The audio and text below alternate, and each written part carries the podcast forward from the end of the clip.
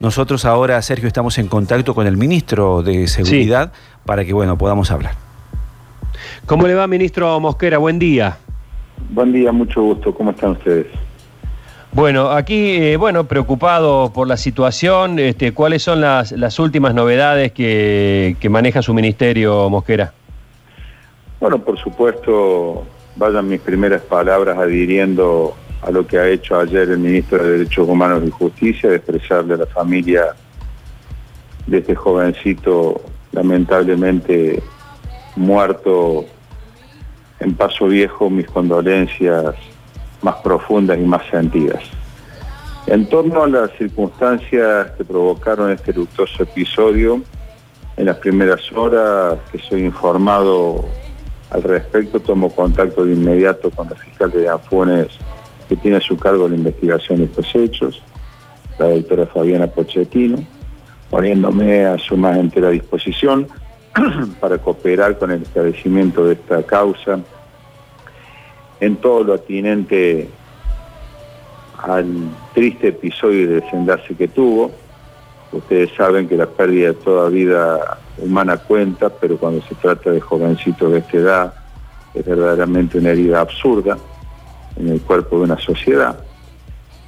Por supuesto que aquí las instituciones tienen que estar a la altura de las circunstancias para hacer el pedido de justicia de los familiares de este niño, para darle una respuesta a la sociedad y para garantizar el derecho de defensa de aquellos que están imputados. Han pasado poco más de 24 horas, es prematuro, yo no creo en los juicios sumarísimos, creo en la acción de la justicia, creo en el Estado de Derecho, creo en la necesidad de vivir dentro de la ley. Aguardamos con expectativa los primeros avances de la causa para que pueda establecerse cuáles fueron las circunstancias que hicieron que se accionaran armas de fuego. Ustedes saben que la formación policial, que no hay ningún policía de la provincia de Córdoba que pueda decirse ignorante o desconocedor de ello, el protocolo vigente, las instrucciones vigentes son que el, accionar de un arma de fuego puede darse o configurarse solamente en caso de inminente riesgo personal o de tercero.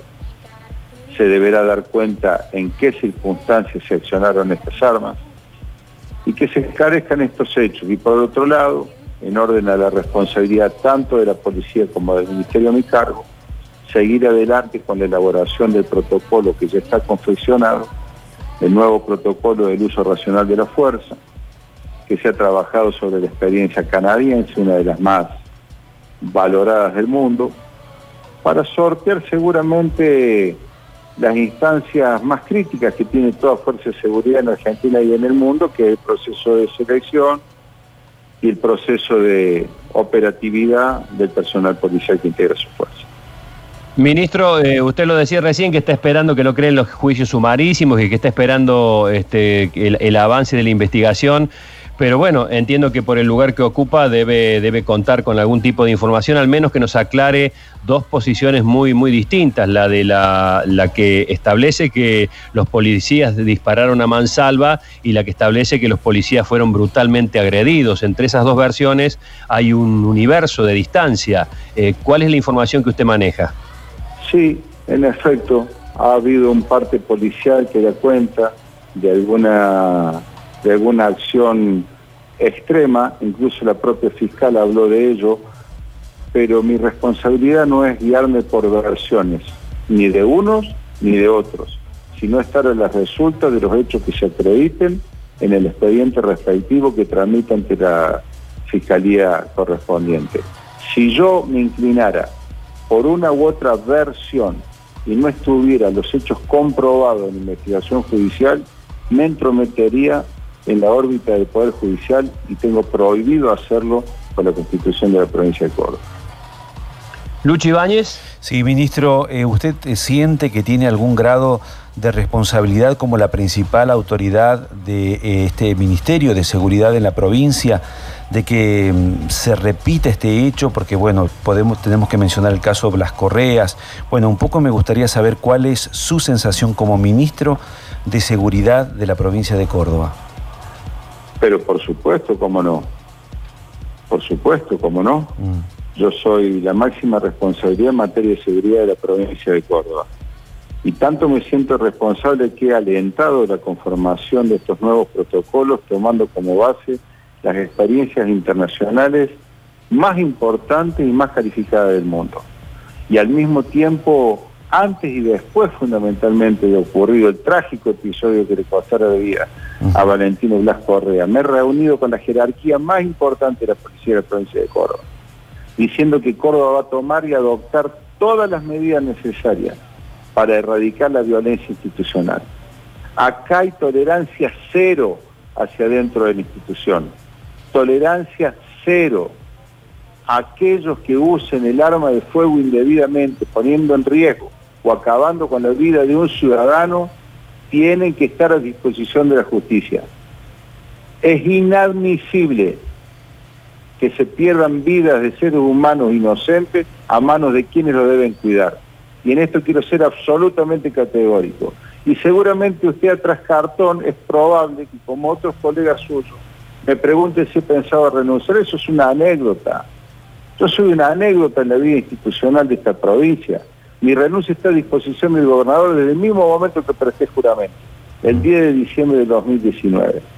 Eso es una anécdota que puede hacer nada más que una cuestión de ego que gracias a Dios no tengo.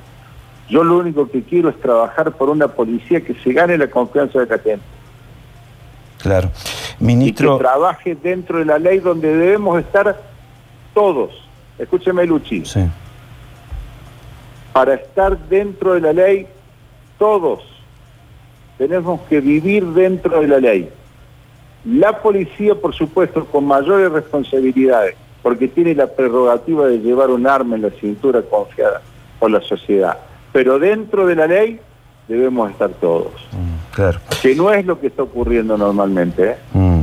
Ministro, ¿sabe qué pensaba cuando hablábamos de esto de juicios sumarísimos? Eh, también decía que se me ocurría pensar que estos policías que usan el arma de esta manera hacen un juicio sumarísimo, rapidísimo y condenan a muerte a estas personas, digamos, ¿no?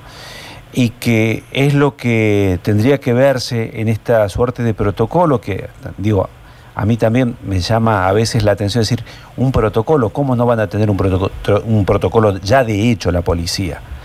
Eh, no, pero permítame, Luchi, no es que la policía tenga un protocolo. Mire, los manuales de actuación procedimental de la policía son desde siempre y su, actualización es desde siempre y la capacitación continua es desde siempre y la norma madre es el Código Penal. Respecto de la protocolización del accionar policial, usted sabe que por exceso o por defecto es difícil conciliar posiciones. Que hay sectores más garantistas que reprochan algunos protocolos por ser más reglamentaristas y los reglamentaristas reprochan los protocolos porque son menos garantistas. ¿Me entiende? Esa discusión hemos asistido y la vemos a diario, a diario. Nosotros en esto no tenemos prurito ni posiciones ideológicas. Nosotros queremos trabajar sobre la confianza que la sociedad tiene que tener en una policía que la merezca por otra parte. Entonces hemos tomado un protocolo equilibrado, como es el canadiense. Le hemos hecho algunas adaptaciones para incluir definitivamente lo que Córdoba tiene zanjado hace años, como es la utilización de los dispositivos taser de baja letalidad u otros instrumentos de letalidad reducida como bastones extensibles, tonfa, gas pimienta y demás. Y a su vez la resolución de conflictos interpersonales que son causa de la mayor cantidad de homicidios que se producen en Córdoba. Entonces estamos alentando ese protocolo. No es que no tuviéramos nada ni un vacío de poder antes. Está bien. Eh, ¿La idea es sacarle en algunos casos las armas de fuego, ministro? Bueno, no necesariamente. Nosotros no somos un país que pueda tener una policía sin armas de fuego. Sí podemos tener algunos cuerpos de policía puedan intentar, como lo hace la policía barrial, a través de un paradigma de proximidad, poder atenuar la conflictividad social. ¿eh? No nos olvidemos que Latinoamérica, lamentablemente, es la región del mundo más violenta de la humanidad. Tiene un promedio de 22 homicidios cada 100.000 habitantes. Córdoba tiene 3.3 homicidios cada 100.000 habitantes. No podemos hablar de esto cuando todavía está caliente la sangre de un chico muerto. Pero algún día lo vamos a hablar cuando ustedes quieran y tengan tiempo. Muy bien, de mi parte está bien, Sergio, no sé si estás en... Eh, sí, sí, sí, estoy escuchando, estoy escuchando atentamente. Eh, eh, ministro, cuando, cuando desde dentro de la fuerza se hacen test psicológicos y se evalúan, me imagino que lo harán con, con frecuencia, debe formar parte del, protocolo que se está aplicando en este momento. ¿Con qué tipo de resultados se encuentran? No me refiero a, casos particulares, sino en la, en la generalidad. Eh, ¿El policía de hoy está, en términos generales, psicológicamente preparado para afrontar estas, estas situaciones? Son muy estrictos los protocolos de la examinación psicológica, Sergio. Mire, le voy a contar una cosa, que nadie me lo ha preguntado por el momento. Estamos en proceso de selección para el ingreso de 600 suboficiales en marzo del próximo año. ¿Sabe cuántos inscritos tuvimos? 25.000. En el primer corte aquellos que no tenían el secundario completo, algún impedimento, quienes, eh, o quienes finalmente desistieron, quedaron 17.000 que rindieron el primer examen aptitudinal, que lo tuvieron que hacer, por supuesto, digitalmente por, por la cuarentena. Digamos, 17.000, de los cuales la mayoría fueron mujeres por otra parte, van a pugnar para ingresar al nuevo curso de suboficiales de la Policía de la Provincia de Córdoba 2021. Y los exámenes psicológicos son muy rigurosos, muy rigurosos, muy rigurosos, porque se busca un perfil determinado y una aptitud psicológica, que muchas veces merecen la queja de padres, de allegados, diciendo, pero mi hijo no tiene ninguna normalidad, pero claro que no tiene ninguna normalidad por tener un psicodiagnóstico negativo se está buscando un perfil para ser policía, porque ser policía no puede ser solo una salida laboral, tiene que ser una cuestión vocacional y además aptitudinal para ejercer el cargo. Ese es el perfil que se busca. ¿Habrá que ajustarlo?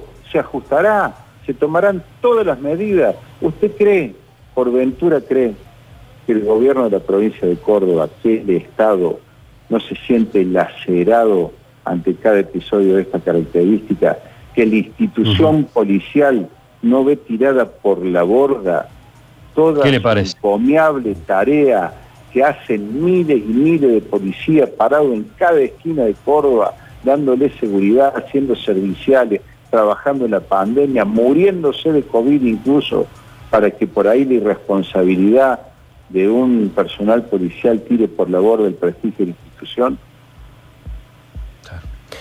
Ministro, lo dejamos, lo dejamos ahí, seguramente conforme avance la investigación, seguramente volveremos a encontrarnos con usted. Le agradecemos.